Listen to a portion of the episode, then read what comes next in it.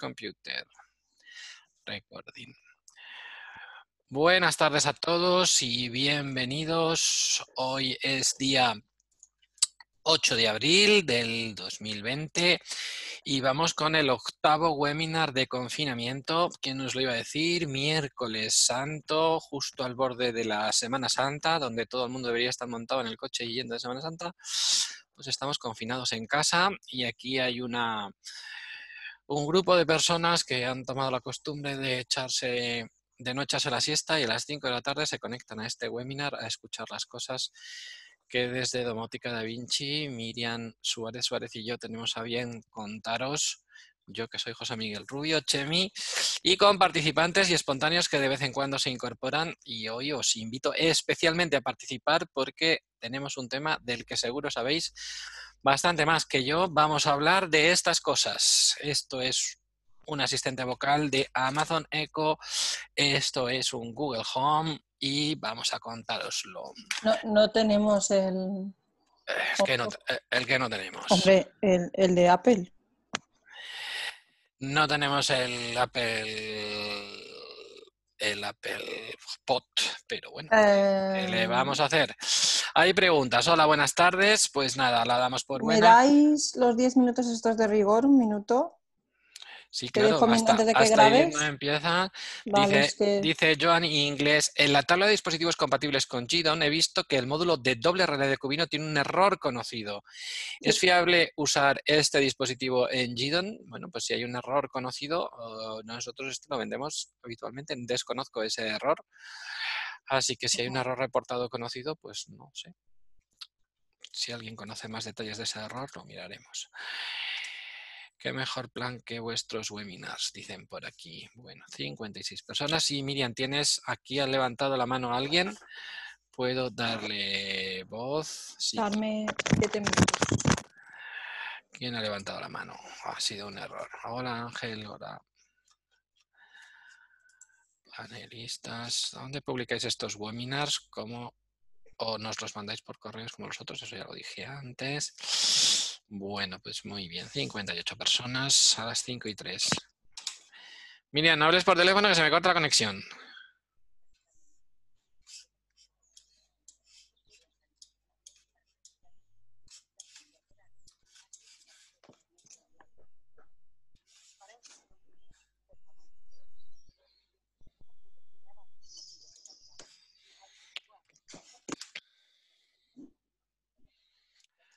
Dicen por aquí, ¿cómo echa de menos un webinar a esto? A mí se, no se me ocurriría nunca instalar un altavocito de esos. Y como veo que casi todo el mundo le encanta, quiero saber si yo soy el raro o la gente es muy ingenia. Hablo de seguridad y privacidad. Bueno, vamos a hablar de eso un poquito, ¿eh? Vamos a hablar de eso un poquito, pero vamos, a estas alturas, ¿eh? por ejemplo, este cacharrito tiene aquí un botón, si le das así y se pone rojo, ya no escucha, o dicen que no escucha. Pero vamos, eh, sí, efectivamente, incluso conozco gente que, mm, pues no sé si está por ahí Nacho Los Pinos que hablaba ayer, pero hay gente que a veces eh, comentando cosas me dicen, espera, vamos a alejarnos de, del móvil porque Android os escucha, un Android normal. El raro es el, el raro es él porque no sabe lo que se pierde. Bueno, bueno, bueno, no sé qué deciros. Eh, para gustos los colores. Eh, el mismo riesgo de llevar un móvil encima. Sí, estoy de acuerdo, Javier Arias Muñoz. Estoy de acuerdo que está por ahí el tema. Yo desde luego lo de los asistentes vocales lo veo con que ha sido una explosión, nos está ayudando mucho, porque claro, la gente se compra un asistente vocal y si no tiene domótica el valor añadido es pequeño, pero bueno, luego lo explicaré un poco. Yo soy un fanático de las casas desatendidas y yo hablarle a mi asistente vocal para que ocurran las cosas no quiero. Yo quiero que las cosas ocurran solas. Pero bueno.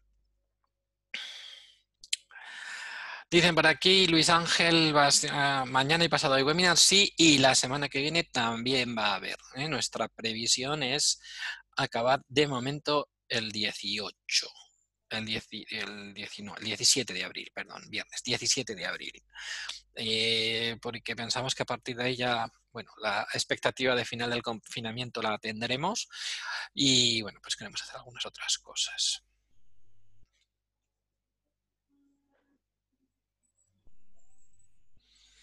Dice que está cansado de escuchar que graban todo, es cuestión de prioridades, pero dice, puede ser que raro sea yo, pero estoy cansado de escuchar que si Google, Amazon y Apple graban todo ya, pero si tienes tu correo en Gmail, ven tus correos. Si tienes tu contabilidad en Excel en Google Drive, ven lo que ganas. Es que es, mm, ellos dicen que no, que es un bot el que mira tu correo para ofrecerte publicidad contextual adecuada. Vale, sí, nos lo creemos.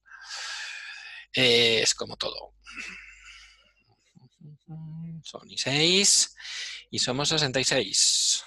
Madre mía. Esto es una. Un par de preguntitas por aquí. Buenas tardes. Pues buenas tardes, don... Dice, mis dudas que no son pocas porque soy un novativo. ¿Es necesario un altavoz de este estilo para dar órdenes vocales a un Edomus? Sí. O lo puedes hacer desde, desde el móvil desde el móvil tú puedes hablarle a un móvil con Android, le puedes decir mm, mm, Google y funciona y con un, móvil eh, iOS a Apple puedes hablar con Siri. Y, pero que yo sepa no existe otro tipo de micrófono para ello. Bueno, se pueden hacer cosas, algo voy a explicar. ¿Qué restricciones, limitaciones tiene Alexa con respecto a utilizar la propia app de Edomus?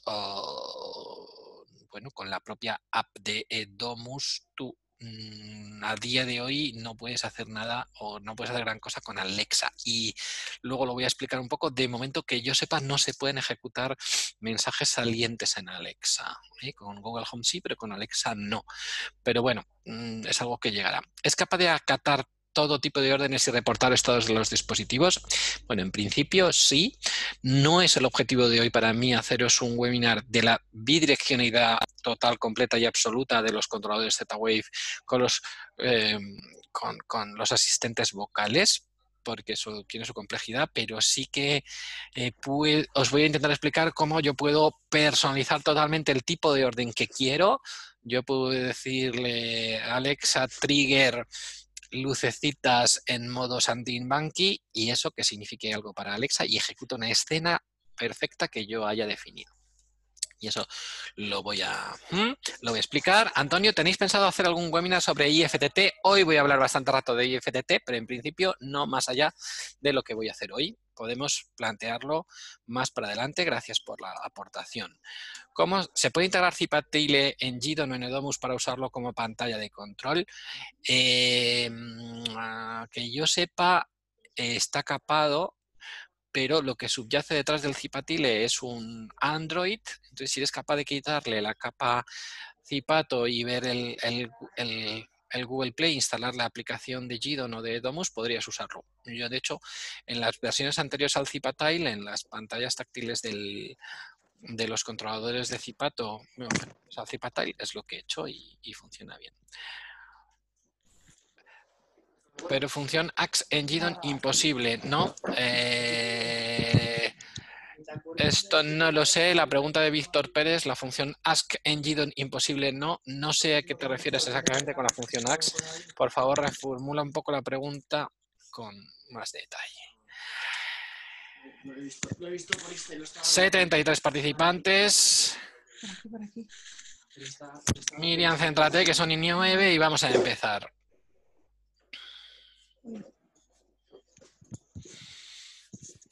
Estaba justo diciendo, Miriam, que te centres, que son y nueve y vamos a empezar. Ya, es que... Te hemos dado los diez minutos de cortesía. ¿Necesitas más? No, no, no, ya he solucionado. Ya te, me, han entrado la llamada y ya está. Ya con eso... Bueno, pues puedes es lo que tiene. tu móvil. Voy a sí, sí, voy a apagarlo. Silencio. Y empezamos por hoy. Ahí está. Bueno, pues nada. Dicen por aquí, veo que el que no se consuela es porque no quiere. Una cosa es mi geolocalización con la que estoy de acuerdo y otra cosa que me graben las conversaciones de mi casa. Yo zanjo el tema en que veo que veo que lo tengo perdido. Ni ganado ni perdido. Cada uno para, para gustos mm. los para gustos los colores. Eh, hay quien puede pensar que es una locura tener una casa con domótica, hay quien puede pensar que es una locura utilizar el correo de Gmail y otro dice, pues no sabes lo que te pierdes con Gmail. Mm, bueno, para eso estamos aquí, para comentar los pros y los contras de todo. Una petición a Google en vez de OK Google. Dice Marta, una petición a Google en vez de OK Google, OK Miriam. ah, mira, aquí el, mío ya es... Pues, Bueno, Eh, voy a intentar decir, no voy a decirlo durante toda la sesión porque habrá muchos escuchando. Voy a decir a, a, a Google o voy a decir Alec, mm, porque si no esto puede ser una locura. Os hemos contado la anécdota, ¿no? Les has contado la anécdota de nuestro cliente que puso Alexa porque no quería decir el OK delante. Tal cual. Oye, Sí. Mira, pero al Ax in- de Gidon con Google Home eh, que te haga una pregunta y entienda la respuesta. Eh, no lo sé, es que no sé muy bien qué es la función ask de Gidon, que te haga una pregunta y entienda la respuesta. O sea, te hace la pregunta el, el dispositivo. Pues no lo, no lo sé, la verdad es que esto no lo he mirado, lo miraré, pero no tengo, no tengo ni idea. Voy a ver si... No, Philip no debe estar. Si no se lo preguntamos. A ver, Philip, si estás... Bueno, vamos a empezar. Miriam, son y 11 y tenemos que empezar. Perfecto. Bueno, pues buenas tardes a todos. Hoy el webinar va sobre asistentes eh, vocales. Ah, bueno, esta palabra a Miriam no le gusta que los llame asistentes vocales, altavoces inteligentes, eh, chismes que te espían, no sé, ¿cómo quieres Pues que los llame Miriam? He estado haciendo la búsqueda y al final si tú pones Google Home o pones Alexa, es muy raro que te salga asistente vocal. Tú en el MediaMar, en el Carrefour, en sitios donde los puedes comprar también online, no pone asistente vocal. ¿Y qué pone? ¿Altavoz inteligente? Sí. Pues bueno, pues sobre altavoces inteligentes, lo que queráis. Entonces, bueno, pues... eh, Son bien. gustos. Bienvenidos y bueno, pues nada, como todos los días tenemos para empezar una pequeña encuesta. Bueno, todos los días no la he hecho, pero hoy la quiero hacer eh, para saber un poco cuánta gente ha asistido a este webinar y a otros y qué asistente vocal utilizáis. Así que ahí lanzo la encuesta y os doy dos minutillos para contestarla. Nosotros no, no- no hemos tenido el gusto de probar el, el de Apple, la verdad. Pero bueno, Eh, tenemos, tenemos Siri, pero sí, el HomePod no está mal. Sí, la verdad es que con Siri, a ver, pase usted. Bueno, a Con ver, ¿qué- Siri qué- sí que tenemos clientes. No me ha saltado la encuesta. Eh, ¿Dónde está la encuesta? Pues no sé qué pasa Esto con no la, ha saltado, ¿eh? no sé qué pasa con la encuesta, pero no va. Otra vez. No. Relaunch poll. A ver, la vuelvo a lanzar. Ahora, ahora sí. Pues se ve que la primera no ha ido. Ahí va la encuesta, ¿la veis? No veo votos. 10 Sí, sí, sí, sí, sí. Está la encuesta, pero Se ve que no funciona hoy. A lo mejor es porque he cambiado una pregunta. A mí me ha llegado la encuesta, no sé a los espectadores. A mí como panelista me ha llegado. Sí, sí, están empezando a llegar respuestas. Muy bien, gracias. Gracias, gracias, gracias.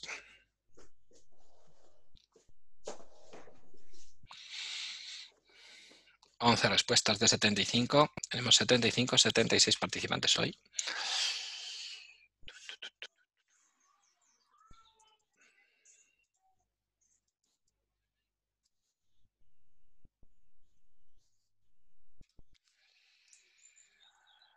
Cuarenta y tres respuestas. Venga, venga, venga.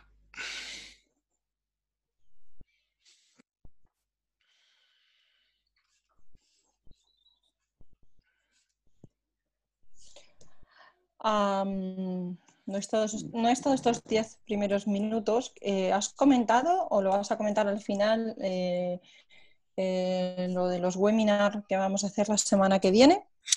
Para lo ir está- metiendo tensión. Lo he estado diciendo un poco, lo he estado diciendo. Parece que sí que vamos a tener LoRa. Parece que vamos a hablar de alarmas grado 2, grado 3 con Z-Wave. Parece que vamos a hablar de CCTV, integración con domótica y Hikvision y cámaras termográficas.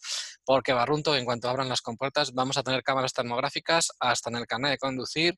Sí, Y vas por una estación de metro y tienes fiebre, te van a dar el alto y te van a decir, está usted enfermo, tiene fiebre y se tiene que ir para su casa. Así que eso. Voy a ver. Lo que preguntaba Gustavo Calvo creo que hace referencia a lo que comentó Philip de Gidon, que Gidon te pregunta Mm. vía Telegram, por ejemplo, alguna acción a realizar depende de contestar. Ah, lo de la... sí, sí, sí, esto del ask, cierto. de la función de que te diga Alexa o Google, oye, son las 8 y tienes programado bajar las persianas, ¿lo hago o no lo hago? Eh, bueno, creo que eso todavía no está. Voy a terminar la encuesta, comparto los resultados. Bueno, pues estamos hoy 76 personas en este momento eh, conectados. el 44 de vosotros os definís como modo usuario. Hay dos que se definen como pro y 16 como experto. Muy bien, por los pro.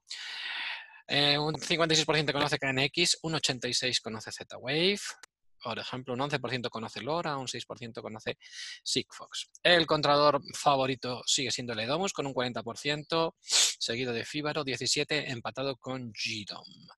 Hay gente que prefiere Z-Wave u otro, ¿vale? Nadie le gusta Zipato y SmartThings.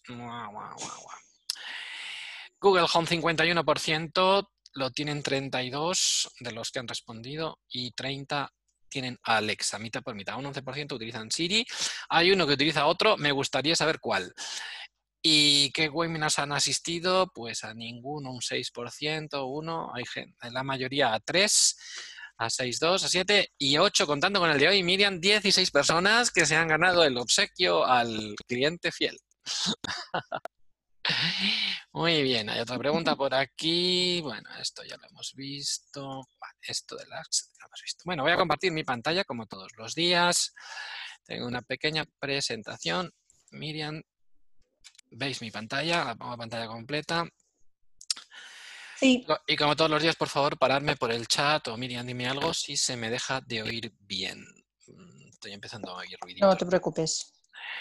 Somos Domotica Da Vinci hacemos temas de domótica, temas de Z-Wave y hoy toca introducción a los asistentes vocales y a la domótica Z-Wave. Al aparato Miriam Suárez Suárez y José Miguel Rubio Varas, Chemi. Y voy a empezar explicando cómo funcionan los asistentes vocales porque no sé si todo el mundo lo sabe. Básicamente el asistente vocal es un micrófono y un altavoz conectado a Internet. Lo que hace el micrófono es grabar todo el tiempo, escuchar las conversaciones, escuchar los ruidos y sí, graba todo el tiempo. El que os diga lo contrario, miente. Graba todo el tiempo y analiza si en, eso que está grabando, analiza si... Eh, puedes poner tu teléfono en mute, Miriam, si quieres, tu, sesión en mute. Eh, analiza si en eso que está grabando en algún momento eh, alguien dice pues las palabras mágicas de desencadenar que tú quieres hablar con el asistente vocal. Puede ser Siri, puede ser mm, mm, Google o puede ser mm, Alexa o puede ser Hey Google, etcétera, etcétera. Entonces lo que hacen es que escuchan la frase siguiente, cortan ese audio, lo mandan al... Bueno, bueno, gracias. Cortan ese audio, lo manda a la nube y en la nube hay un servicio de inteligencia artificial que analiza ese audio y lo procesa. Intenta entender qué has pedido, qué has preguntado o qué has necesitado y ah, desencadena una acción de vuelta. ¿eh? Puede ser una acción de mover tus persianas o puede ser simplemente que te ponga música o puede ser que te conteste la hora. Entonces, si yo digo, ok Google, ¿qué hora es? La hora es 5 y 18 de la tarde. Bueno, pues en estos momentos lo que ha pasado es que ha entendido la frase desencadenante, ha entendido la pregunta, ha cortado la pregunta, la inteligencia artificial ha procesado la pregunta y ha, ha emitido la respuesta. ¿vale?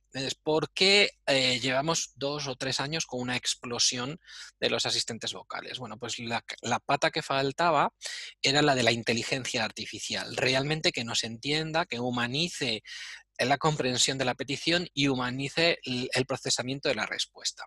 En los últimos años ha habido enormes progresiones con el tema de de la inteligencia artificial, sobre todo porque ha habido nuevos procesos de temas de redes neuronales profundas y de procesamiento y bueno, pues la explosión ha venido por ahí. La tecnología en realidad estaba, un micrófono, un altavoz, un procesado y bueno, la conectividad a Internet ahora mismo también ha ayudado mucho, de que sea por Wi-Fi, sea por como sea, eh, la conectividad es muy, muy rápida, el lag es muy corto y bueno, pues los servidores, toda la experiencia en la nube ha ayudado, evidentemente, pero lo que ha permitido dar el salto es el tema de la inteligencia artificial. Esto ya nos pone en un punto interesante para comprender cómo están las cosas.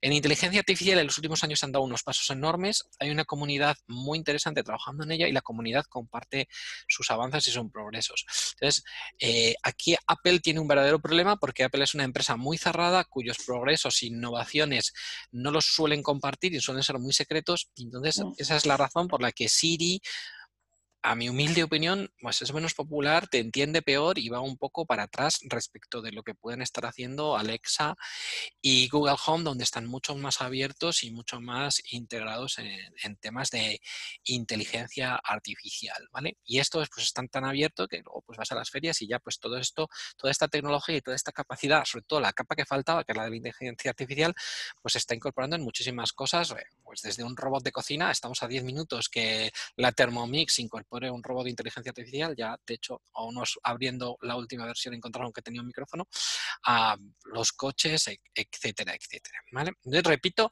básicamente es un micrófono y un altavoz, una capacidad de procesado y una capacidad de conectarse a Internet, a unos servidores en la nube y una inteligencia artificial. Está escuchando todo el rato con la excusa de que eh, tiene que escuchar el, eh, la orden, la palabra de desencadenante, a partir de ahí graba un trocito, lo sube a la nube, lo procesa y ejecuta la, respuesta. Así es como funcionan. Entonces, ¿escuchan todo el tiempo? Pues la respuesta es que sí, y no nos engañemos. ¿Y graban todo? Bueno, se supone que hay unas políticas de privacidad y de que no todo el mundo tiene acceso a esos datos, etcétera, etcétera, etcétera. ¿eh? Pero bueno, repito, es como, como todo en esta vida. Si tú tienes el mail de Gmail de Google, se supone que Google dice que es un robot el que escrutiña tu mail para ofrecerte publicidad contextual según lo que se habla en tus correos. Vale, pero un humano lo puede ver, pues no lo sé. Se supone que si yo me hago una foto y la subo en la nube, está protegida mi cuenta, todo esto. Sí, pero alguien la puede ver. Entonces es seguro. Vamos a ver, la nube ofrece enormes ventajas y enormes vulnerabilidades. Es la foto más segura es la que no se hace, la conversación más segura es la que no se dice, o la que la dices en una piscina con el agua hasta el cuello, susurrando al oído al otro, asegurándote que no hay electrónica alrededor. Pues efectivamente, pero es lo mismo que las tarjetas de crédito. Pues mm, ¿Te pueden robar el dinero mm, que no es eh, en billetes? Pues sí, pero todos las utilizamos. ¿Cómo me puedo proteger? Bueno, pues hay varias maneras. De hecho, pues por ejemplo, aquí tengo el asistente vocal eh, del Amazon Echo. Bueno, pues sí, efectivamente tiene aquí un botón que si yo lo pulso se pone en rojo y se supone que ya no escucha y ya no graba. ¿eh? Tenemos aquí el de Google que tiene un botón, ¿eh? aquí lo veis un poquito en el que se pone rojo, si pongo ese mm. botón pues, pues ya no está grabando. E incluso, bueno, pues algunos iluminados han construido un, un, hat o un sombrero que se pone encima de estos asistentes vocales y realmente lo que hacen es que hasta que no escucha la palabra de seguridad le, le deja sordo al altavoz y te aseguran que no, que no está pasando los datos. En fin, hubo, hubo alguna mm, hubo alguna, eh, alguna prueba que hicieron, por ejemplo, me, me acuerdo en el hormiguero, donde ellos explicaban pues que efectivamente eh, tú puedes tener una conversación y hablar, por ejemplo, de pañales y luego te metes en tu cuenta de internet y te pones a hacer una búsqueda y de repente te aparecen anuncios de pañales. O sea, no seamos tontos. Si este servicio con la tecnología y el desarrollo que tiene detrás, que es brutal, que este aparato con la tecnología que tiene detrás cueste 35 euros, a veces 40 euros la pareja y dentro de 5 minutos te lo van a regalar hasta cuando te compres unos calcetines, pues eh, es porque le sacan partido por muchas otras cosas. Ellos te aseguran que hay unas políticas de privacidad y que lo hacen los robots y que nadie va a entender y que no pueden trazar a las personas. Sí, sí, todo lo que usted quiera, ¿vale? Entonces hay que ser consciente de esto, hay que ser consciente de mis datos, entre todos los datos de todo el mundo, eh, no significan nada, o sí, o tal, pero ante la duda, pues apagamos o cerramos o cortamos internet o quitamos los planos. No seáis inocentes con, esto, ¿vale? Bueno, ¿qué asistentes hay? No me voy a parar demasiado. Eh, bueno, pues está el de Microsoft que se llama Cortana, que se puede utilizar con el sistema operativo Windows y de momento que yo sepa no tiene mucha relevancia en su extensión a control de sistemas domóticos. Eh, Alexa y Google Home pues son los dos grandes reyes y bueno, pues un poco Siri con Apple y con su HomePod. El tema con Siri, bueno, es que la cuota de mercado fuera de Estados Unidos es cada vez más pequeña y, bueno, pues los que tenemos teléfonos y tablets Apple, pues apenas el 10% y ya se ha explicado un poco por qué pienso yo que Siri está un poco retrasado respecto de, de los otros dos reyes de esta fiesta, ¿vale? Bueno, ¿y cómo aprenden? Bueno, pues eh, no me voy a parar demasiado en, cómo es el desencadenante de, de instalar estas cosas porque me pasa un poco lo mismo que el día que os conté lo de SmartThings. Cuando son dispositivos hechos por manos fuertes, por las compañías más importantes del mundo de tecnología y electrónica de consumo y esto se vende en el lineal del corte inglés y del MediaMarkt, pues la experiencia de usuario y de instalación pues es impecable. El packaging, la instalación, la app, no voy a explicaros más. Simplemente decir que sí, que como hay una inteligencia artificial detrás muy, muy potente, pues aprenden, aprenden de tus rutinas, aprenden de las cosas que les preguntas, aprenden de las cosas que parece que te gustan y las que no, las repreguntas, aprenden de la voz de las personas, son capaces de diferenciar tu voz de la de tu esposa, de la de tu hijo, de la de una persona que visita, pues sí, aprenden y se supone que funcionan cada vez mejor. Y se supone que pues son capaces de decir, enciende la luz de la izquierda, enciende la luz de la derecha, enciende las luces, apaga las luces, como lo aprendería un humano. Y, bueno, pues eh, y cada vez es mejor. El lado negativo por ahora es que pues muchas de las funcionalidades que le queremos sacar a estos asistentes vocales dependemos de cómo de madura está la inteligencia artificial y resulta que pues a, lo mejor en una zona del mundo decimos subir la persiana, en otros dicen abrir la persiana, el otro dicen encender la persiana o el toldo o la cortina o entonces, el concepto de abrir, cerrar cortina, pues a lo mejor no lo entiende y tienes que decir encender cortina y te lo tienes que aprender. entonces ahí vamos a explicar hoy cómo podemos hacer estos comandos un poco a la medida. Eso por un lado. Por otro lado, de alguna manera este dispositivo pues yo lo pongo en mi casa y lo conecto a mi red, lo conecto a, a mi wifi. Entonces, bueno, una vez que está en mi red interna, en mi LAN, en mi red de área local, se supone que en la red de área local, dentro de las viviendas de las personas, pues no hay cortafuegos, no hay cortapisas, es una red que llamamos plana. Entonces el dispositivo es capaz de mirar la red y descubrir cosas. entonces rápidamente pues te puede descubrir que tienes un bridge de las luces Philips UE o que tienes una tele de Samsung o que tienes un bridge de las luces del IKEA. Entonces, pues lo van a descubrir y te van a sugerir añadir ese dispositivo a tu instalación para manejarla con la voz o con la aplicación móvil. Es otra de las maneras que aprenden. ¿Tienen una inteligencia? Bueno, pues tiene una inteligencia relativa, pero son capaces de, de, mejorar con las acciones y son capaces de descubrir y añadir cosas. Bueno, ¿se me entiende hasta aquí? ¿Se me oye bien hoy? No hay mucho movimiento en el chat, no hay muchas preguntas. Se te oye bien. Y yo escribía que Miriam se escribía Miriam. No, es que esta mujer lo escribe Mirjam, con Y. Ah, bueno, continúo. ¿eh? no escribe Leticia. Con Z y con P de Yugoslavia. Bueno, no viene a cuento. Sigamos. Bueno, entonces, ¿Cómo les enseño? Bueno, pues quizá lo que más os interesa y la razón de la que estáis aquí es que, bueno, pues una vez que paso la etapa inicial del unboxing y configuración inicial y ya tengo todo más o menos funcionando, las cosas básicas y las cosas de, bueno, pues venga, eh, Alex, añade pepinillos a la lista de la compra. Eh, mm, mm, Google, uh, qué cotiza, qué de tiempo hace hoy, cosas de estas, eh, bueno, pues le queréis enseñar más cosas. ¿eh? Yo tengo desplegadas mm, eh, dispositivos en mi vivienda, cómo yo hago que saque más este, estos dispositivos. Bueno, pues, ¿cómo les enseño lo que tengo? Pues en Alexa a esto lo llaman las skills, skills o capacidades en inglés. A mí me recuerda mucho bueno, quizá los más jóvenes no lo, no, lo, han visto, no lo conocen, pero los que tienen un poco más eh, de edad a, la película Matrix, ¿no? Cuando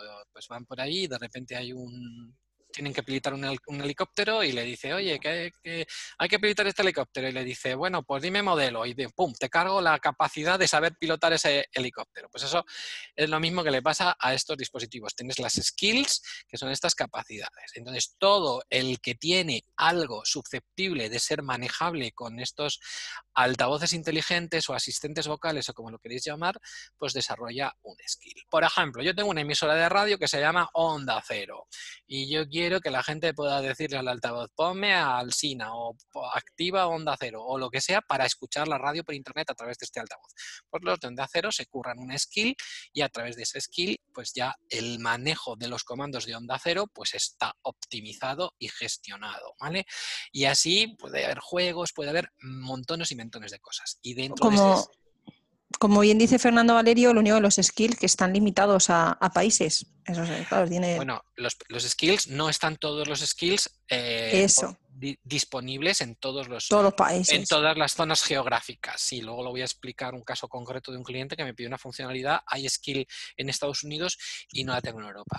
Para los que seáis muy muy frikis y si no podéis vivirse con una skill que está en otra región, siempre se puede uno crear una cuenta a Amazon en, en la otra región y hacer una VPN y engañar al sistema como si estuvieras en esa región del mundo y se, Mira, un, y se un, ejem- un- un ejemplo, te voy a decir, ok Google, mm, dale agua a José Miguel. Ah, mira, me traen el agua. Muchas gracias. Bueno, pues estas es- son skills o capacidades, ¿no? Vale, sigue escuchando. Voy a pagar a esta chica hoy. Entonces, bueno, pues aquí me dice qué tipo de dispositivo estás eh, configurando. Como decía antes, pues te puede estar encontrando tu estación meteorológica Netatmo que la tienes en casa, la puede encontrar, o las Philips Hue te puede ayudar un poco, o ciertas cosas, o bueno, pues simplemente le dices, pues mira, yo quiero eh, automatización y ahí veis las listas de skills. Y por supuesto, pues los sospechosos habituales, Fibaro, eh, Edomus, eh, OpenHAB, Las cosas que se he hablado hoy, pues quieren estar en esta fiesta y pues eh, la demanda es enorme. O sea, hoy por hoy, pues cualquiera que, se pone en marcha a la hora de fabricar, diseñar, distribuir y vender un controlador domótico, pues considera que tiene que tener desarrollada la skill para ser manejado desde el controlador eh, Alexa. En Google, ah, en vez de skill, lo llaman eh, dispositivos. Entonces tú le dices que quieres configurar un dispositivo y le puedes decir, bueno, búscalo por mi casa o, bueno, pues eh, tengo uno eh, de, de estos que se llaman funciona con Google o works with Google y le das y bueno pues ahí veis la, la lista ¿no? en, en la pantalla de la izquierda pues aquí cuando le das pues yo ya tengo puesto un Edomus y un termostato Nest y aquí veis que hay un montón ¿vale? aquí veis pues si lo si le das a la, a la lupita de buscar, pues puedes buscar el de Fíbaro y aparece el de Fíbaro, el de la cámara Z-Wave que se llama Pop, pues Pop Home, el GDON del que hemos hablado, o el del OpenHAB, ¿vale? Mm. Entonces, bueno, pues repito, tú empiezas con tu asistente vocal, lo sacas de la caja y haces una instalación normal y corriente, lo pegas, lo vinculas a tu cuenta con tu aplicación móvil y lo tienes instalado en casa y le puedes preguntar por el tiempo, por la bolsa o por cómo ha quedado el, tu equipo de fútbol favorito, que te lo va a decir. Una vez que tienes eso, a mayores le puedes ampliar sus capacidades con estas skills o con estos dispositivos. ¿vale? En el otro lado, ¿tengo que hacer algo especial en mi controlador domótico para que esto funcione? Bueno, pues depende un poquito, lo vamos a ver después. Pero bueno, en particular en el controlador eh, eDomus, ahí tenéis un pantallazo, hay que ir a inicio, configuración, controlador y dentro del controlador la configuración. Y aquí tenéis unas llaves inglesas donde puedes activar eh, Apple HomeKit, activar eh, Amazon Echo y activar eh, Google Home. En, en particular, lo que me gusta del eDomus es que además de que lo activas, te sale una ventana donde tú le dices qué dispositivos quieres publicar. No tienes por qué publicar absolutamente todo a tu controlador vocal. Cuando tienes cientos de dispositivos, pues se puede convertir eso en una pequeña locura. Entonces, bueno, el controlador Edomus no hay que hacer nada especial, viene ya instalado y simplemente, repito, hay que ir a inicio, configuración, controlador, dentro del controlador, configuración del controlador y tienes ahí las posibilidades de activar el control para los asistentes vocales que vayas a usar y te aparece una lista con todos los dispositivos y, te, y puedes marcar o desmarcar los que quiere que, que, que publique.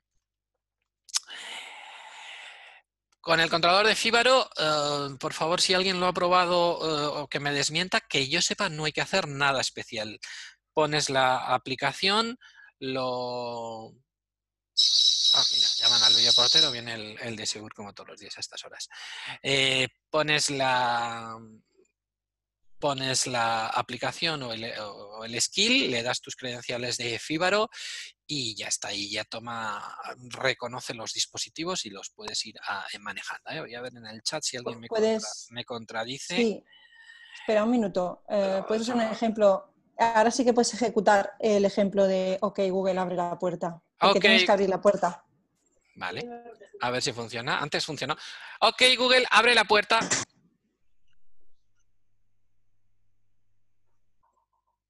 Voy a intentar abrir. Ábrete sésamo.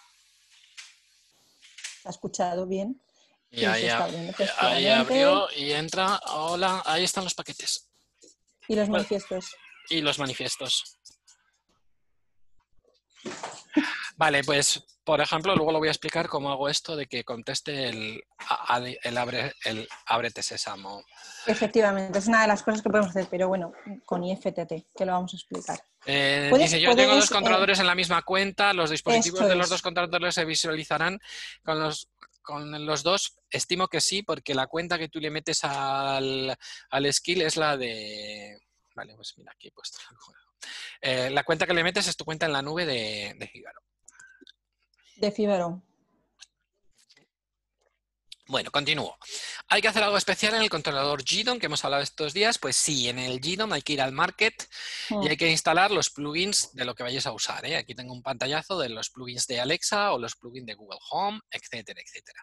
El, el GDOM no viene de serie con estos plugins y me parece muy bien porque, bueno, pues si no los vas a usar, ¿para qué vas a estar sobrecargando el, el controlador?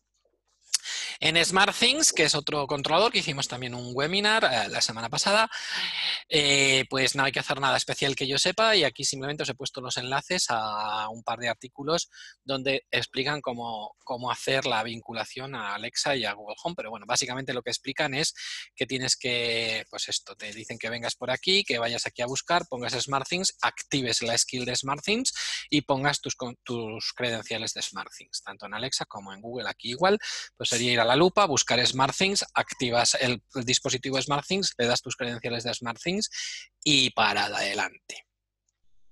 ¿Puedes, em, ¿Puedes responder a una pregunta que ha hecho Francisco Javier Huerta eh, para no seguir avanzando todavía? Si te vas a las preguntas, dice, frecuentemente decimos al asistente, al Google Home en mi caso, que ponga música, un podcast o una emisora, pero me gustaría que la emitiese por toda la casa si tenéis más de un altavoz. Tengo configurado un grupo de altavoces, pero no encuentro la manera de conseguir que la emisión se realice a todo el grupo. ¿Es posible? Ya sé que desde el móvil, si es posible, me refiero a poder decirle a un altavoz, hablándole que emita a toda la casa. Vale, esa- ese detalle no lo sé, habría que buscarlo, pero, pero sí que entiendo que Sí, se sí, puede hacer sí. perfectamente.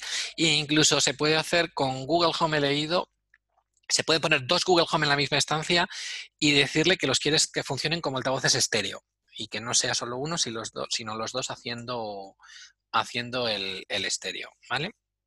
Mm. Entonces, bueno, sí, mira, pues- Raúl está respondiendo. Mm. Dice Raúl que se puede hacer. Bueno, Raúl, luego si no te doy la palabra y explicas un poco más cómo se puede hacer. Nombras, dice Raúl Carretero que nombras el nombre del grupo, del grupo de altavoces. Supongo que le tienes que decir. Claro. eh, dice, en mi caso tengo el grupo llamado Todos los altavoces, le digo pon música en todos los altavoces y lo hace. Gracias, gracias, gracias siempre. No hay nada como tener una comunidad que te ayuda. ¿eh? Eh. Eh, por ejemplo, casa. Vale, pues genial, gracias por la ayuda en, en la respuesta. Esto de tener el comodín del público me encanta, como ayer. Bueno, vuelvo a compartir la presentación. Eh, bueno, ¿qué ha pasado? Esto no es.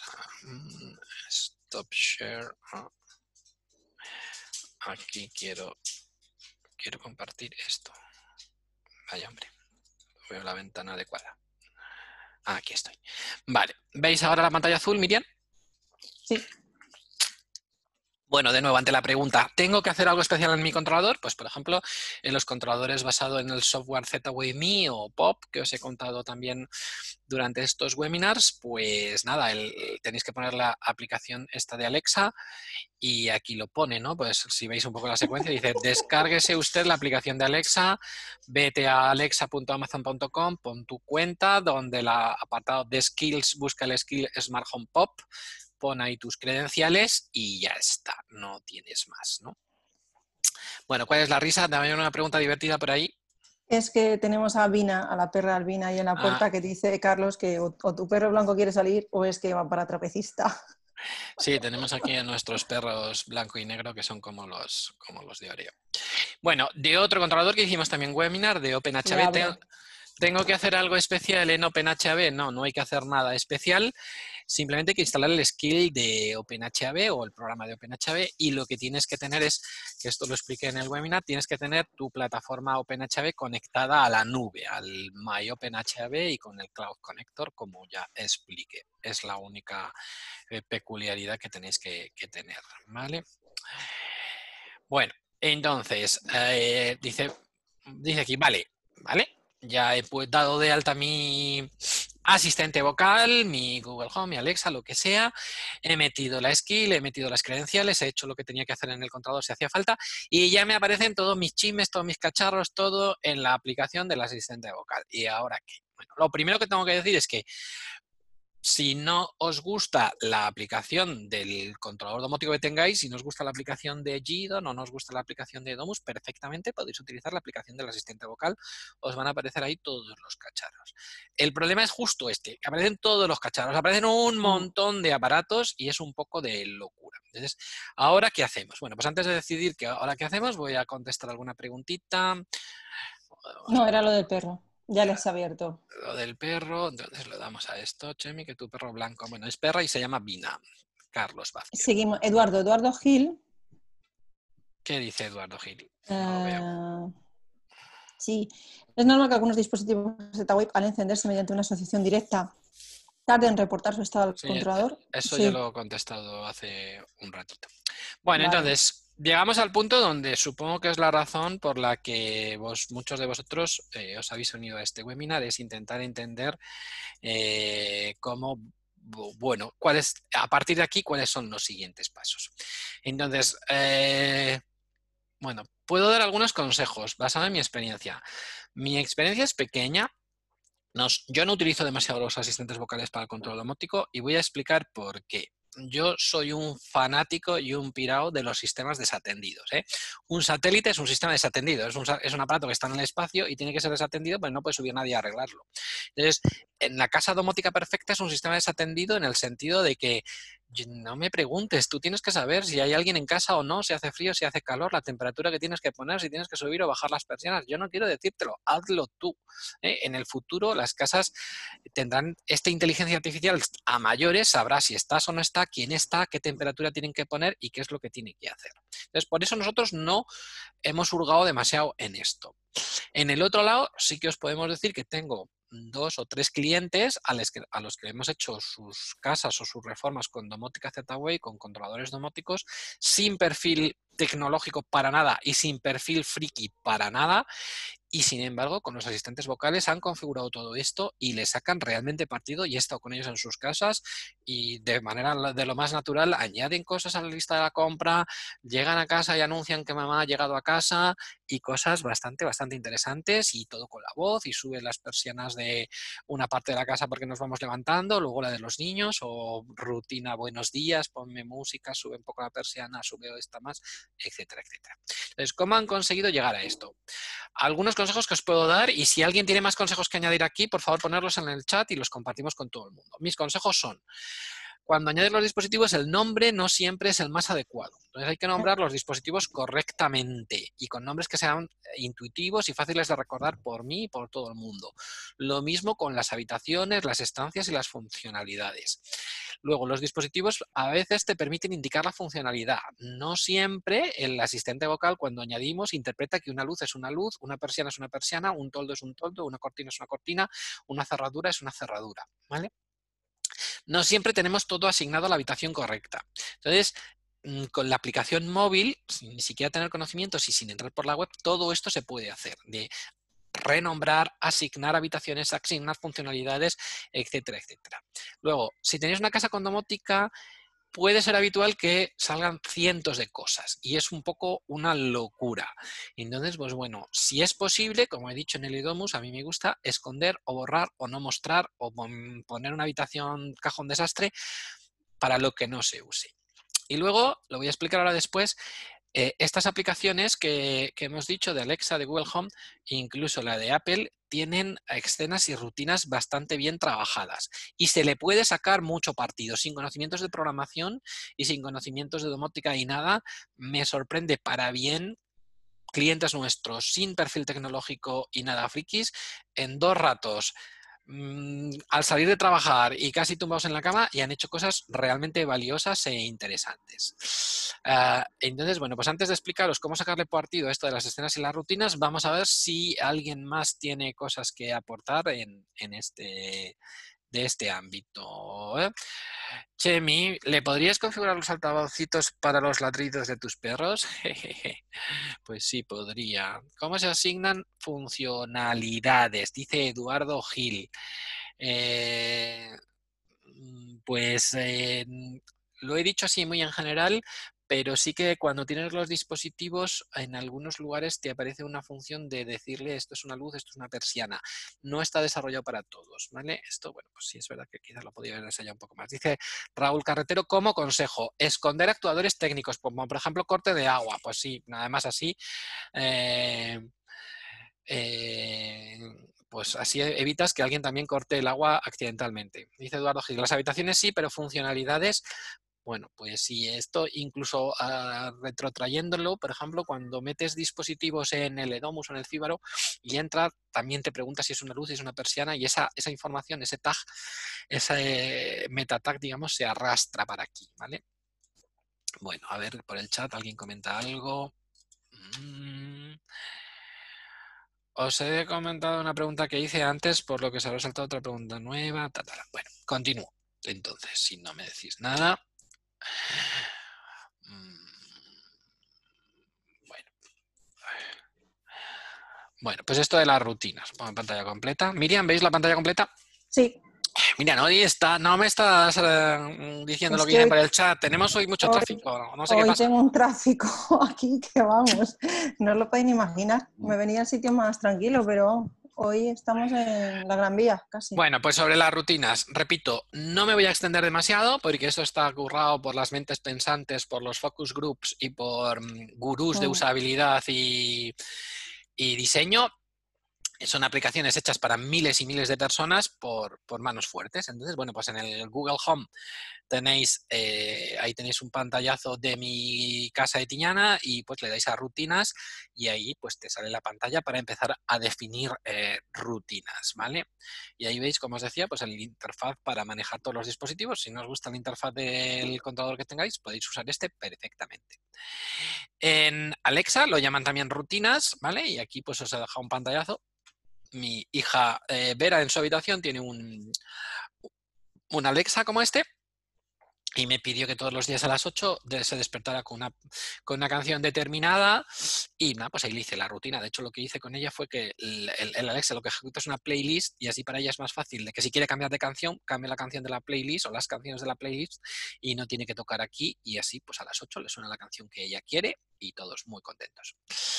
No he hablado de Apple HomeKit mm, casi nada. ah, para añadirlo, ah, pues eh, los dispositivos que son compatibles, pues de nuevo hay que poner la, aplicación en el controlador e intentar añadirlo. Esto como Apple es bastante duro con esto. Al principio, para que los dispositivos fueran compatibles con Apple HomeKit, se requería un hardware especial, un chip, había que mandarlo a Inglaterra, te validaban hasta el packaging, luego abrieron un poco y ya solo un software, pero siguen siendo muy duros para la habilitación Apple HomeKit y para que los dispositivos que vendas compatibles con Apple HomeKit queden bien en las tiendas Apple y tal, pues bueno, es durillo, pero bueno, se puede hacer y una vez que lo consigues, pues sí, te salen muy bonito todas las cosas de, en Google Home y todas las cosas eh, manejables desde cualquier sitio del mundo si tienes un Apple TV. Y efectivamente, pues tenéis ahí una, una botonera de automatización y creas una nueva automatización y puedes de nuevo pues, sacar repartido a tus rutinas y a tus automatizaciones. Alguien llega, alguien se va, cosas concretas a la hora del día o un accesorio le pasa algo o un sensor detecta algo, pues podéis hacer esta lógica perfectamente. Muy pensado y por mi experiencia con clientes, pues los que tenéis perfil programador, perfil friki o perfil técnico, pues desde luego esto no lo hacéis aquí, lo programáis en el controlador. Pero los que no, me ha sorprendido para muy bien las cosas que han conseguido hacer clientes míos una vez que yo les he puesto toda la domótica y el controlador en marcha y hemos vinculado todo a su plataforma de asistente vocal y ellos aquí se han manejado muy bien. También, como veis, en general el criterio de todas estas grandes empresas es que todo se haga por el móvil, porque ellos consideran que la gente tiene móvil y ya la gente, el, el usuario medio no tiene un ordenador ni un navegador de internet, se hace todo con los móviles y con las tablets, entonces el, la, las posibilidades te las dan con, las eh, aplicaciones móviles, ¿vale? De hecho, bueno, nosotros muchas veces a los clientes, como le damos, es verdad que la aplicación, bueno, pues no es muy, ah, no es muy bonita, por decirlo de una manera, es poco funcional. a muchos de ellos que utilizan eh, Apple, que tienen un iPhone, eh, se lo decimos que utilicen Home Assistant. ¿Puedes pararte un minuto? Es que tengo He- varias. He parado, eh, por ejemplo, dice Benito Sí, Mondragón, sí. yo directamente con Edomus me di por vencido. Bueno, el desarrollo para. HomeKit de Edomus no es un desarrollo oficial, es un bridge de Apple HomeKit que alguien sacó y sí, Claro. eh, no es no es perfecto. En general, las percepciones que tenemos es que es mejor con iPad y, me- y con el y con el reloj va mejor, pero sí, eh, cu- cuidado con esto, cuidado. El- eh, sin embargo, por ejemplo, la integración de Edomus con Google Home y con Alexa sí que son desarrollos oficiales validados por, por, ah, por, Amazon y por Google. Más cosas, Miriam. y Juan, Juan, por ejemplo, nos comentaba, y en eso estamos de acuerdo, que hombre, que cuidado con la activación y desactivación de la alarma con un, con un Google Home o un Alexa, porque pues cualquiera podría pasarse por allí y hacerlo. Eh, cierto. Dice Raúl que desde su humilde opinión Apple HomeKit es el mejor de los tres. Pues una opinión perfectamente eh, respetable y pues me parece, me parece muy bien y bueno, pues sí, realmente Apple HomeKit eh, poder, pues, por la experiencia de Raúl Carretero es así. Dice, dice Raúl, Víctor Rius, con Fibaro Google Assistant no detecta las persianas. Para que funcione, crear escenas para cada persiana. Pues gracias por el tip. Yo esto Sí. no lo sabía, pero bueno, pues eh, lo compartimos con todos. Sí, nosotros tenemos un cliente que nos lo ha dicho. Y, y también Fernando Valerio dice que una manera de hacer funcionar un skill que no esté en este país, pues fue, él lo hizo dando de alta el, el eco en el país en el que lo tenía activo y luego lo cambió. Eso sí que, eso sí que nos damos, Cor- damos fe de eso. Cor- correcto, pero eso si es tu eco y todo bien, pues tal. Pero yo para meter una skill determinada en un cliente que ya lo tiene funcionando, sacarlo, volverlo, puf, se me hace un poco un mundo. Eh, te dice, si tengo escenas configuradas en el Domus o en un Gidon, ¿se podrían activar estas escenas por bot? Sí, señor, y es lo que voy a explicar dentro de un poquito. Sí. Eh, ¿Por qué a pesar de haber solucionado el reconocimiento de las persianas de Simon 100 correctamente en el Domus, el Google aún las detecta como luces? Cierto. Ah, porque en realidad, yo creo que en realidad la integración con Simon 100 las detecta como luces, aunque luego le ponen los iconos y las cosas de cómo se pone una persiana, pero el metatag sigue siendo Probablemente, probablemente es una cosa que haya que resolver en la próxima versión de firmware y eh, pues sí, habría que resolverlo, pero también con lo que voy a explicar ahora más adelante se puede resolver este problema. ¿Reconocen todas las voces de cualquier persona? Por nuestra experiencia, sí. Las persianas son compatibles con Google Assistant, pero no en Google Home. Pues eh, dice, bueno, Google Assistant, bueno, quiero decir, ha puesto Google Assistant, o sea, con Home Assistant, pues con iOS supongo que sí. Eh, vale, lo que os puedo decir aquí finalmente es que ah, la inteligencia artificial esta de la que os hablaba antes, de Amazon y de Google y, de, Apple, han trabajado y han desarrollado mucho y bien todo el tema de luces, un poquito más termostatos, pero el tema de persianas y toldos todavía está verde y todavía hay mucho enciende luces, enciende persiana más que subir bajar persianas. En realidad, eh, mi experiencia es que, claro, pues aquí el toldo y la persiana en España es muy, muy importante, pero en eh, el resto del mundo, pues no tanto. Dice, mi niño de dos años dice OK Google y no le entiende. Ah, bueno, pues eso no lo sabía. Pero probablemente hay una funcionalidad que le puedes hacer un training de que detecte a una persona en concreto y lo diga varias veces hasta que lo entienda y luego va a ir mejorando. Bueno, continúo entonces, Miriam. Eh, Se me oye a mí el ruido de fondo, es que hoy tenemos un trasiego. Pues sí. Continúo. Comparto pantalla. Vamos a ver. Bueno, entonces, ¿y esto es todo? No, no es todo. ¿eh? Si quiero más granularidad y más control, ¿eh? si yo quiero decirle un comando concreto para una escena concreta que yo he definido, que enciende tres luces, baja cuatro persianas, sube una al 10%, apaga el termostato y apaga la tele, eso se puede hacer. ¿Cómo lo puedo hacer? Bueno, pues hay una sola respuesta a día de hoy y es esta portal que se llama IFTTT. ¿vale? El portal IFTT, como os he dicho en alguna ocasión, es un portal donde uno se crea una cuenta y da de alta sus eh, servicios. Los servicios puede ser mi cuenta de Twitter, puede ser mi cuenta de Facebook, puede ser mi Gmail, puede ser mi cuenta de Alexa, puede ser mi cuenta de Google Home, ¿vale?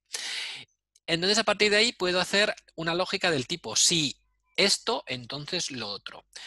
Y eso se llama una receta, ¿no? O una acción. Entonces, si esto, es decir, si yo le digo a eh, Google una cosa muy, muy concreta, abre la cortina. Mm, eh, eh, mm, mm, Google, queremos ver una película. Alexa, lo que habéis escuchado antes, abre la puerta. Entonces, y que ejecute una acción. Entonces, la ejecución de la acción puede ser directamente vinculada al controlador domótico y que ahí me aparezcan todos mis cacharritos y ya lo hago, o mediante trucos sucios, mm, bueno, no son sucios, pero trucos técnicos que os voy a enseñar ahora eh, mínimamente. Bueno, entonces, eh, hasta aquí la presentación. Mm, para enseñaros esto del IFTT, bueno, lo, voy a hacer un poquito en vivo y en directo, pero bueno, pues deciros que tenemos hecho, eh, porque esto ya me lo han preguntado bastantes veces, tenemos hecho un par de documentos donde lo explicamos. ¿eh? Los documentos los tengo aquí. ¿Veis mi pantalla, Miriam? Sí. Entonces el documento de la izquierda explica cómo usar IFTT con Google Home. Ah, solamente vemos la pantalla tuya, la pantalla completa. Ahora mismo estamos viendo eh, la, el slide donde se ve lo de Efectivamente, ahora tenemos a ti.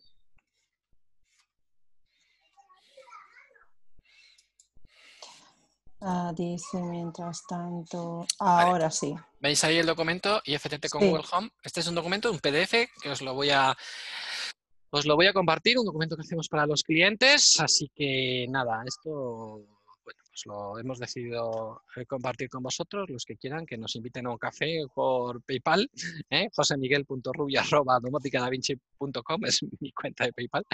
Eh, bueno, pues este documento, que es un documento que hemos hecho para los clientes y que me han preguntado muchas veces, explica en todo detalle lo que voy a explicar ahora en vivo y en directo, de cómo eh, funciona IFTT en general y en particular cómo hacer funcionar eh, bien, bien, bien eh, el Google Home, en particular con, con Idomus.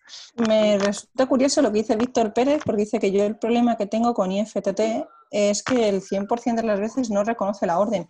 Nosotros, esta orden que ha dado José Miguel de OK Google abre la puerta, ostras, ahora lo va a ejecutar. Si me escucha. No, no, no, porque tengo los cascos. Pues lo hace, ya, ya, habéis visto que mm, lo, hace. vamos a ver por qué. Eh, a lo mejor, Víctor, resulta que nos hemos quedado, hemos dejado alguna cosita en IFTT eh, sin hacer bien. Vamos a probar. A ver si pongo aquí esto. Eh, mientras tanto, te pregunta, mientras que lo pones, Carlos Fernández, si hay asistentes de voz de tipo pues, de hardware libre. De tipo hardware libre, sí. Bueno, sí, no. con OpenHAB hay una parte de más de, voz y hay, ah, pero es más un texto speech. He visto algunas iniciativas en Francia y algunas cosas por ahí, cuyo nombre no recuerdo, pero nada muy, muy relevante. Lo siento, pero no. Luego os voy a explicar como bola extra un asistente de voz que no depende de la nube y que tiene su interés y que acaba de ser adquirido por una empresita llamada Sonos. Ah. Y que se ejecuta en local, pero algunos de ellos han comprado compañías para cerrarlos. Si no tenemos skill, ¿lo podemos hacer por medio de IFTT? Sí, señor. Lo podemos hacer por medio de IFTT si no tenemos skills. Lo voy a explicar ahora. Ah, por ejemplo, puedo manejar todo lo del Edomus sin el skill y sin, y sin nada más que IFTT. ¿Y puedo vincular un termostato IFTT en Edomus o GDOM para ver la lectura de la temperatura o solo se podría ajustar, activar y desactivar?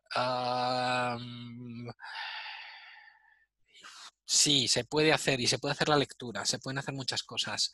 Eh, lo que pasa es que esta bidireccionalidad ya forma parte de un curso más, un poco más profundo, Joan y inglés, pero sí, sí se puede hacer. Bueno, a ver, más cosillas. Prueba a cambiar la frase, dicen por aquí en el chat. Bueno, pues yo creo que pasamos a verlo en vivo y en directo, ¿no, Miriam? ¿O qué? Sí, sí, vamos a hacer un... Vamos a entrar en IFTT y vamos a crear nosotros hoy una orden. Bueno. son las 6 de la tarde y mira, ahí lo está diciendo el Son las 6 de la tarde. Me, encanta que son las 6 de la tarde. Todos a casa. Todos a casa, sí, sí, sí, sí, sí.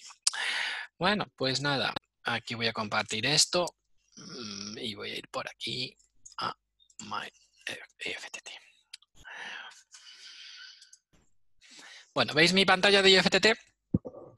Sí. Bueno, pues nada, aquí lo más interesante es eh, que tenéis que ir a IFTT y crearos una cuenta. Aquí yo tengo creada mi cuenta, podéis ver mi cuenta por aquí, a ver si esto quiere funcionar. Ahí veis mi, mi cuenta con sus cositas. Y eh, bueno, pues a partir de aquí podéis explorar el, el, IFTT. Entonces, lo primero que habría que hacer es bien buscar el servicio de Alexa o bien buscar el servicio de eh, Google eh, Home. Simplemente podéis poner Google y aquí pues os dicen, os dicen los servicios que hay. Y aquí está el Google Assistant, ¿vale? Yo ya los tengo vinculados, pero bueno, pues simplemente sería darle y te pide tus credenciales de Google Home o si es con Alexa, pues le ponéis aquí Alexa y lo vinculáis a Alexa. Dentro de esta página web, repito, primero te das de alta en IFTT y luego le vas vinculando tus servicios. Por ejemplo, por ejemplo, si yo tuviera un controlador de SmartThings, pues vengo aquí a explorar, a ver si esto me deja, y pongo aquí SmartThings. ¿Eh? Y SmartThings como servicio existe. No, no, te... Bueno, sí, te la pillas, que le has puesto una T de más. No, no, SmartThings es con dos T's. Ah, pues aquí no te lo pone. Sí, te sí, lo pone mira. bien. Sí, sí, sí, pero te lo pone con la T mayúscula. Vale, entonces aquí vinculo, aquí vinculo mi, mi servicio de SmartThings. Si, por ejemplo, tengo OpenHAB, pues pongo OpenHAB, ahí lo tengo. Si tengo, mira, ahí salió la cerradura Nuki, por ejemplo, si la tengo, pues también Sí. lo, puedo, lo puedo vincular ahí, ¿vale? O si tengo el GDOM, a ver, si tengo el GDOM no sale nada. Bueno, pues ahora explicaremos cómo lo hacemos, o si pongo el EDOMUS, no sale nada. Bueno, ¿por qué no sale nada de GDOM ni de EDOMUS? Bueno, el, el tener canal en IFTT cuesta dinero y cuesta bastante y no todo el mundo está dispuesto a pagar y más siendo que hay formas de darle la vuelta, ¿vale? Entonces, bueno, vamos al, vamos al tema. Vamos a, vamos a crear una nueva... Aquí, crear. Vamos a crear una, una nueva historia. A ver si me deja. ¿Vale? Entonces vamos a crear un nuevo comando a la medida. Entonces es if this then that. If this es si yo le digo algo a mi asistente vocal, ¿vale? Entonces yo le doy al más y dice if this. Entonces ¿en cuál? Pues puede ser en el Google Home, aquí le daría al Google Assistant o puede ser en el Alexa. ¿Vale? Entonces dice, bueno, pues vamos a seleccionar primero en el de Google, por ejemplo. ¿eh? Repito que esto está explicado en detalle en los dos documentos que os he compartido. Sí. Vamos. Entonces dice, elige un disparador. Elige un trigger, gatillo o disparador en inglés. Dice, say a simple phrase, dice una, una frase simple, una frase simple con un número, una frase con un ingrediente especial o una frase con un número y un ingrediente especial. Yo voy a elegir ahora el decir una frase simple, ¿eh? Y puedo decir algo, cualquier tontería que se me ocurra, ¿eh? Puedo decir, por ejemplo, abracadabra, si quiero. ¿eh? Y puedo decir, eh, mm, haz magia, por ejemplo, yo qué sé, lo que se me ocurre. Y la tercera simplemente eh, puede ser enciende la luz de la bodega, lo que sea, ¿vale? Entonces, cuando yo diga "Mm, mm, Google, abracadabra o haz magia o enciende la luz de la bodega, él va a hacer algo. Lo siguiente que me pregunta aquí dice, ¿qué quieres que el Google Assistant diga en respuesta? Esto me gusta mucho porque lo que consigues con esto es una frase especial que mm, eh, si eh, la receta está funcionando correctamente y todo va bien, vas a oírlo de vuelta. Si os habéis fijado antes, cuando yo le he pedido a Google que me abriera la puerta, ha contestado, voy a intentar abrir, ábrete Sésamo. Eso, eso lo escribí aquí. ¿Y por qué me gusta? Porque es casi imposible que la inteligencia artificial así de golpe conteste esa frase a lo que yo he dicho. Pero si lo contesta es porque el trigger se ha disparado, ¿vale? Entonces, pues aquí eh, podemos contestar, por ejemplo, tus deseos son órdenes. Órdenes. ¿eh? Tus deseos son órdenes. Y ah, aquí elegimos el idioma, ¿eh? Elegimos, pues, en español. Lo quiero en perfecto castellano, ¿vale? Luego podemos crear el trigger. Vale. Entonces ya tenemos el if. ¿eh? Recordar si digo abracadabra, si digo haz magia o si digo enciende la luz de la bodega. Y ahora tendremos que poner el den. Si digo eso, ¿qué quiero que ocurra? eh? Y el que quiero que ocurra podría ser que salga algo en mi cuenta de Twitter si hubiera vinculado mi cuenta de Twitter a IFTT o que salga algo en, en Facebook o que ocurra algo en mi domótica. Entonces le doy al más, ¿no? Entonces, por ejemplo, si tenemos servicios vinculados como OpenHAB o como en mi caso, por ejemplo, SmartThings, pues aquí me aparecen todos mis cacharritos. ¿Eh? Por ejemplo, le puedo dar aquí en SmartThings, Black, y digo, enciende, apaga, bloquea, eh, activa una sirena, por ejemplo, ¿vale? Desactiva una sirena. Yo, por ejemplo, puedo elegir activa una sirena. ¿Eh? Y aquí me de- despliego y él sabe, porque está vinculado a mi cuenta de SmartThing, que tengo una sirena ¿eh? y da una alerta. Y bueno, pues puedo crear la acción, tal cual, sin más ni más. ¿eh? Le digo activa la sirena. Y aquí ya lo tengo, dice revisar y finalizar. Si digo estas palabras, entonces hazlo, ¿vale? Y puedo recibir una notificación. Le voy a dar a terminar y vamos a ver si esto quiere funcionar o me deja tirado. Dice que está conectado y que está todo listo. Entonces le digo, ok Google, abra cadabra. Tus deseos son órdenes. Tus deseos son órdenes. Y se Y ha puesto la sirena. esto a pitar, ¿vale? Bueno, ¿lo veis? Ha funcionado. Bueno, pues esto con el skill y con la funcionalidad habitual habría sido imposible que yo con la palabra abracadabra hubiera conseguido esto, ¿vale? Con Alexa, pues exactamente igual. Igual. Hay una diferencia, hay una diferencia. eh, con Alexa, el trigger es explícito. Tienes que decir Alexa trigger. No vale decir eh, Alexa y la palabra que has puesto. Tienes que decir Alexa trigger, es como diciendo Alexa trigger, lo que viene ahora, consúltalo con FTT y si te cuadra, mm, lo, lo ejecutas. Sería exactamente igual. ¿Vale? ¿Entendido hasta aquí? Sí. ¿Dónde se ha compartido el archivo? Pregunta José Manuel Busto. en el en el- la carpeta donde comparto el PowerPoint que utilizo, el audio y el vídeo del webinar y que os llegará en un mail mañana a las 5 de la tarde. Sí, nos tenéis que dar tiempo a que lo cocinemos. Dice Víctor Ruiz, yo hago mediante la yo lo hago mediante las rutinas de Alexa. Sí, esto que acabo yo de hacer se podría haber hecho en las rutinas de Alexa, ¿vale? Bueno, entonces, primera cosa que quiero deciros, cuando yo le he dado aquí a crear, a ver si os lo puedo enseñar, cuando yo le he dado aquí a crear la rutina, vale, eh, los asistentes vocales los tenemos en esta parte de la ecuación, en el if. Si esto, entonces lo otro. Todavía no los tenemos en el entonces. Me explico. Yo todavía no puedo hacer que si llaman al timbre o se abre la puerta, salga un mensaje por Alexa o por Google Home. Lo puedo hacer a nivel de, de rutinas o lo puedo hacer a nivel del propio controlador con el Google Home, pero aquí todavía eh, tengo problemas para, para hacerlo en, el, en, el, en la parte derecha, ¿vale? Eso por un lado. Entonces, si tengo algún cliente que me ha pedido, oye, yo quiero, por ejemplo, un cliente que tiene el, el, el videoportero Doorbird. Y dice, yo quiero que por mi Alexa salga un mensaje, llaman al videoportero cuando llamen al videoportero. Vale, pues el videoportero yo lo tengo integrado en Edomus y una vez que lo tienes integrado en Edomus, el Edomus se entera perfectamente cuando llaman al videoportero y puedo desencadenar una acción. Pero todavía no he encontrado la manera de hacer un push del mensaje a Alexa. O si la he encontrado, hay un skill de push en el mercado americano pero que todavía no está disponible para Europa, aunque llegará, ¿vale? Y cuando esté el skill de Alexa, pues lo podría hacer como una rutina en, el propio, lo podrá hacer él mismo en el, en el propio, en su propio móvil, ¿eh? pero el skill del Doorbird todavía no está para Alexa, entonces no lo puede hacer. ¿Cómo lo podría hacer si yo tengo un cliente que tenga un videoportero Doorbird y me pide una notificación eh, de por todos los altavoces de la casa si llaman al videoportero? Pues eso es más fácil de hacer porque si lo tengo metido en el Edomus, el Edomus entera perfectamente cuando llaman al videoportero y ahí sí que puedo poner en el Edomus el plugin de Chromecast y ahí sí que Google es más abierto y me permite hacer un, empujar un mensaje por todos los altavoces por una regla del Edomus cuando, cuando llamen. Esto es un detalle un pelín técnico, pero bueno, lo que quiero transmitiros es que a día de hoy las funcionalidades de IFTT sobre todo lo de los asistentes vocales están en el lado del if. Es, si yo te digo algo, entonces que ocurran cosas. En el lado del den si pasa algo, entonces quiero que salgan mensajes por los altavoces, todavía está un poco complicadillo. Bueno, eso por un lado.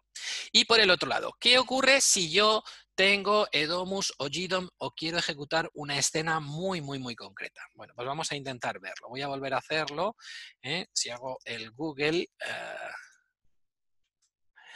¿eh? voy a decir de nuevo. Y ahora lo que quiero es que, digo, ejecuta escena rarita, por ejemplo. Vamos a llamarla ejecuta escena rarita.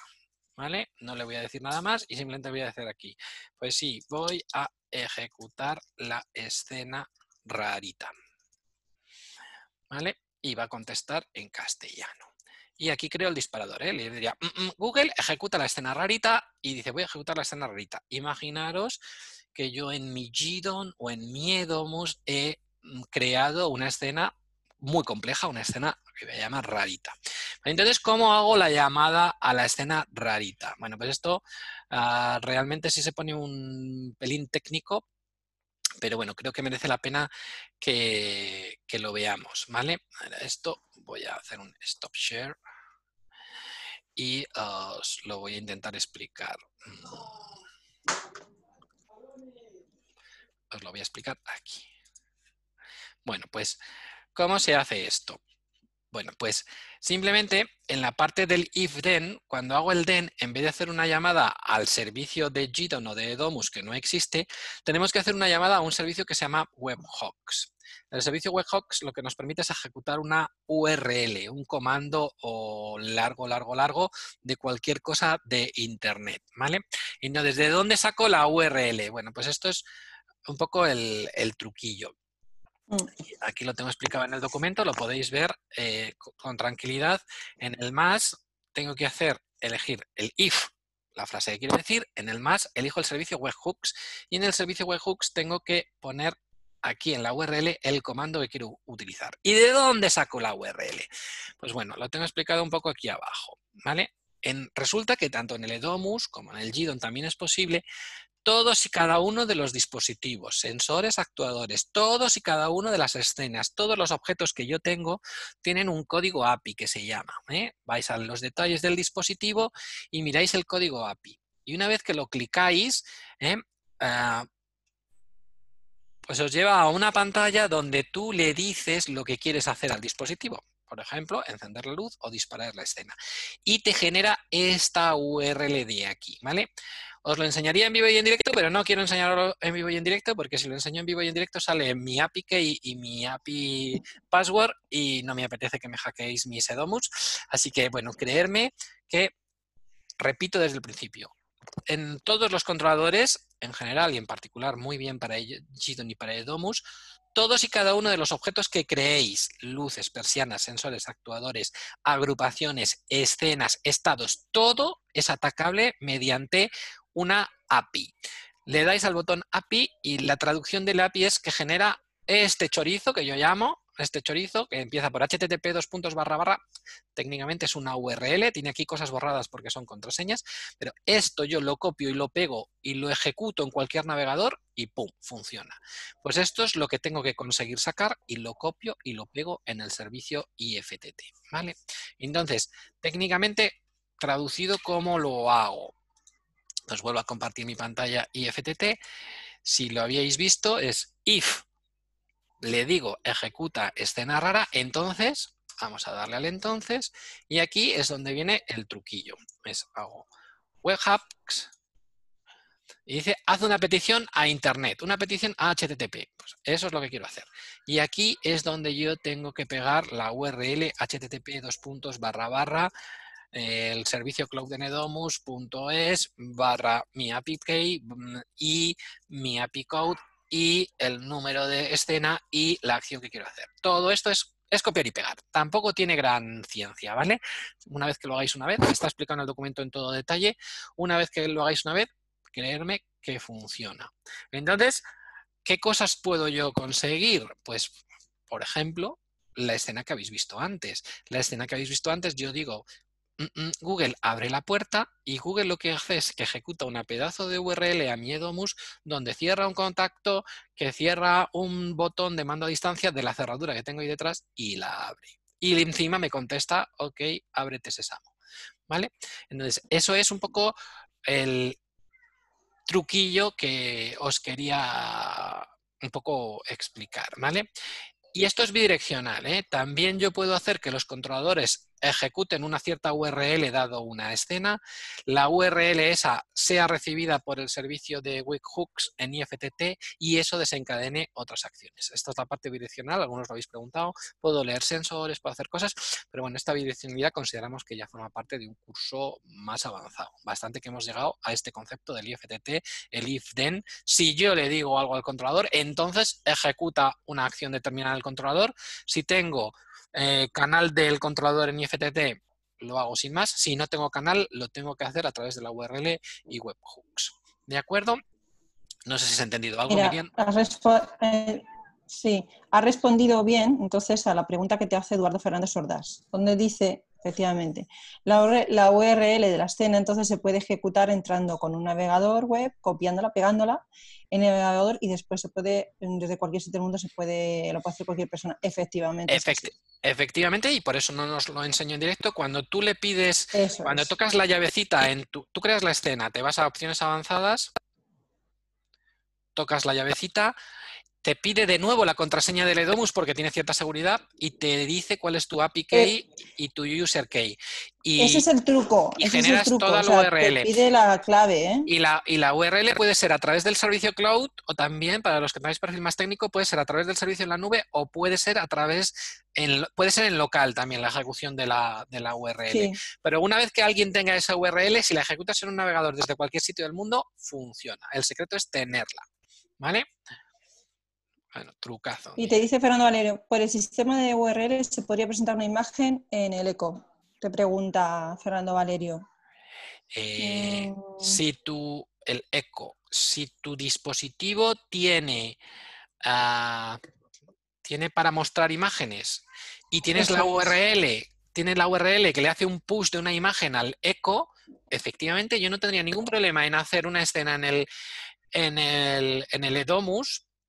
En el Edomus yo puedo poner un actuador, eh, si es un actuador HTTP, y yo podría hacer una escena del tipo, si se abre la puerta, entonces agarra el actuador HTTP y pum, empuja esta URL hacia Internet. Y entonces en el eco saldría la imagen. Eso funciona. El método luego sería get o el post. Pues gracias por la pregunta, José Miguel Sánchez. No lo sé. Yo utilizo siempre el, yo utilizo siempre uno que es el que me funciona. eh, pero bueno, eh, creo que funcionan con los dos. Los técnicos me han dicho que la diferencia es que el get espera una respuesta y el post lo empuja y aunque no responda nada, funciona. ¿Vale? Sí, para los que seáis más técnicos, pregunta González Calvo, el text JSON, puedes construirte una URL a medida, puedes meter Mm, eh, cosas en JSON, puedes hacer verdaderas locuras con esto. El, el Webhooks está, está hecho. Tiene el Webhooks. Hay un post publicado en, por Philip en Domótica, Davi- eh, en Domótica Doméstica explicando cómo hacer estas integraciones. ¿Vale? Y amenazamos, bueno, no amenazamos, lo vamos a hacer, amenazamos con hacer un curso avanzado para hacer esto perfectamente bidireccional y hacer toda la integración. Bueno, bueno, bueno. ¿Por qué utilizas IFTT para escenas de Domus cuando se mapean directamente a la configuración del controlador y tal y como las hemos mostrado anteriormente? Eh, porque quiero control, porque quiero log y porque me gusta eh, hacerlo, ¿vale? Eh, sí se podrían mapear, pero es que, vamos a ver, el mapeado de...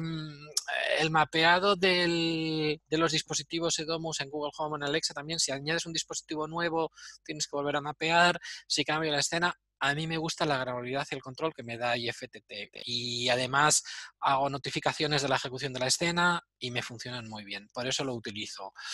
A lo mejor es que soy demasiado friki, no lo sé. Mira, Eh, Eduardo da respuesta a lo del get. Eh, con el get quedan los datos en la URL, con el post supuestamente se ocultan, o sea que es más seguro el post. Yo no lo sé, lo copié de alguien y yo sé que utilizo siempre el que me funciona y creo que utilizo el post, pero no soy experto en, en peticiones get y post, así que hago un poco ensayo y error, lo siento. Es, es- está puesto en el documento. Vale. Bueno. Pues nada, o me hacéis más preguntas o tengo que ir chapando porque me voy al webinar francés, que hoy también doblo. Voy a hablar de Fíbaro en francés. Entonces, a ver, más dudas, preguntas, comentarios.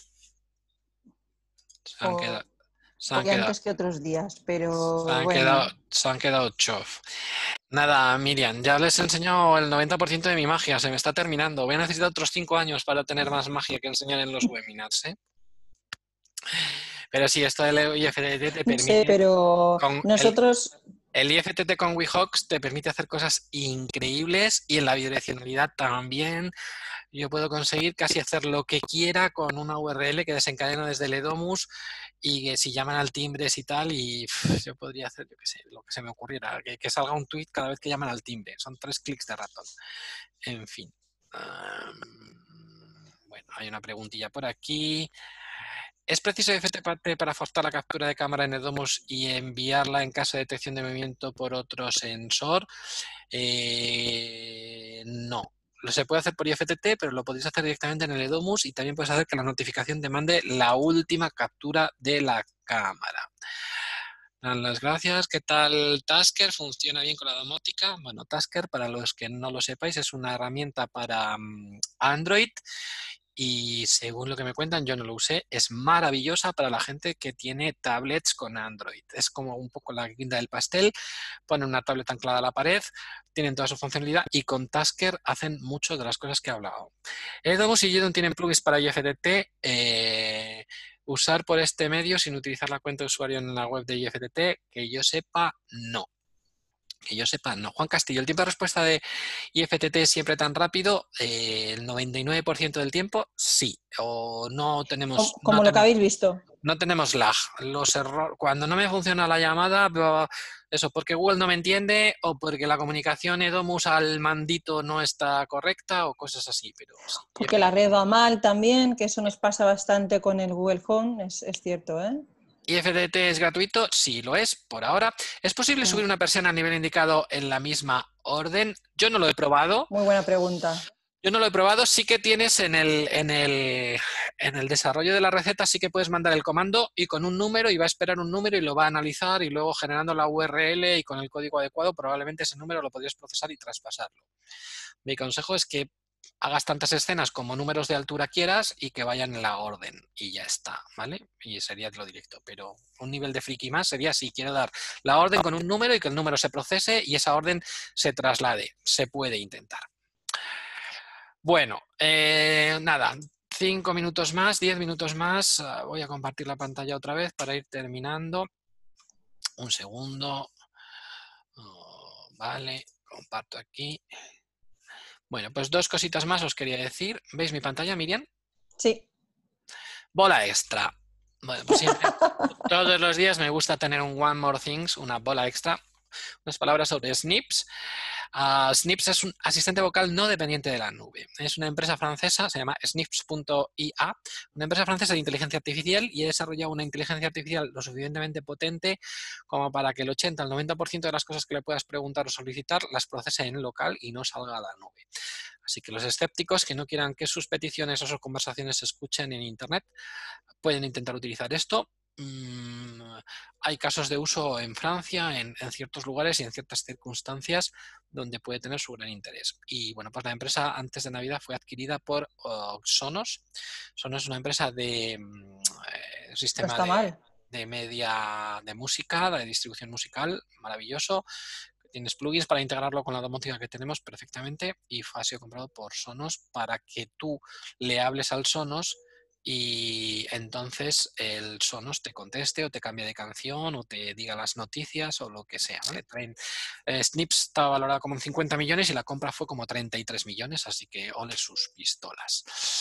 Eh, ¿Alguien levantó la mano? No sé si darle la palabra o... No, así. pero por ejemplo, Joan Inglés, y, y le ha respondido José, efectivamente, entonces eh, dice, Snip funciona sin conexión a internet, sí. Y, Sí, y de hecho, mira, lo responden perfectamente en Edomus y te funciona simplemente activando la compartición desde la configuración del controlador. Pues gracias, gracias, gracias. Los que decís que no Snips tiene recorrido con Edomus, lo probaremos, yo no lo he probado. Si detecta el dispositivo como persiana, sí que funcionan los porcentajes. 100 es toda abierta y 0 es cerrada, dice Víctor Ruiz. Vale, gracias. ¿Podemos hacer autoaprendizaje a SNIPS? Mm, No lo sé, no lo sé, no lo he probado, pero se supone que sí que aprende, por eso es una inteligencia artificial. Es muy interesante esta opción de SNIPS. Eh, Seguís viendo mi pantalla, ¿no, Miriam? Sí, Pues nada, voy terminando. Como todos los días, os doy algunas referencias donde sacar más información. La primera es un grupo de Telegram. Este sí, grupo de Telegram tiene interesante. 2.460 miembros y creciendo sobre Google Home. eh, y bueno, como ahora es Google Home Nest, pues es lo mismo. Entonces esto es una locura y aquí hay un montón de gente hablando de los asistentes vocales, más con otro tipo de sistemas tipo Sonoff, Tuya, tipo Wi-Fi, cosas que se pueden comprar por AliExpress y dispositivos más baratitos y menos de uso profesional, como puede ser esto el Zigbee Z-Wave, pero una fuente de inspiración bastante buena y un sitio donde podéis eh, estar leyendo, aprendiendo y consultando. Muy interesante, de las poquitas cosas que hay sobre esto en castellano. Hay un foro en un blog interesante que se llama Domótica en Casa. De hecho, por ejemplo, aquí tenía referenciada, la foto es de ellos y el artículo es de ellos, del, de Domótica en Casa, que se hicieron eco de la compra de Snips por parte de Sonos. Eh, hay un foro domótica en casa donde tienen apartados específicos sobre consultas y, y- y, bueno, pues, eh, diferentes discusiones interesantes sobre Home Assistant, Google Home y Alexa, pues de lo poquito que hay. Y por supuesto, nuestro foro patrocinado y favorito, Domótica Doméstica, promovido por Philip y una comunidad enorme alrededor. Eh, no hay un espacio específico de, No, de- de asistentes vocales, es más bien a partir de los espacios específicos de cada controlador están las consultas del uso de los asistentes vocales con cada controlador, con GDON, Fibaro, Edomus, etcétera, etcétera. Pero como veáis, este, este, hoy os he puesto las estadísticas, domótica doméstica, 3.000 más de 3.000 usuarios y más de 37.000 mensajes. Es con diferencia el foro en castellano más potente que hay. Y con esto terminamos por hoy. Dudas, preguntas, comentarios. 75 personas a las seis y media de la tarde aguantan nuestra chapa, lo cual me alegra bastante. mm, no, no hay. Nos dan las gracias, pero ya no hay más preguntas. Muchas gracias. Recuerda el webinar de mañana. Bueno, mañana y pasado, bueno, nos habéis pedido un poco webinars Es, específicos. eh, de- mañana es Jueves Santo, ¿eh? Mañana es Ah, Jueves Santo, tenemos la, tenemos la, aquí. el Via Crucis se va a ser sobre. Eh, nos habéis pedido eh, webinars específicos de, de dispositivos. Pues bueno, uno de los dispositivos más desconocidos y con mayor potencial de Fibaro es el Fibaro Smart Implant, o antes como bueno, se llamaba el, bueno, el, el- el Sensor universal. sensor El sensor binario universal. Entonces vamos a hacer un, vamos a explicarlo un poquito y vamos a hacer un caso de uso con boyas y con sensor para niveles de depósitos. Eso es el jueves y el viernes cómo usar el sensor universal para hacer integración de controles de acceso y videoporteros, ¿vale? Y para la semana que viene, pues vamos a promover ah, una serie de webinars interesantes. Va a haber uno el martes descomunal con Raúl Carretero, un guiño, no, esto no es seguro.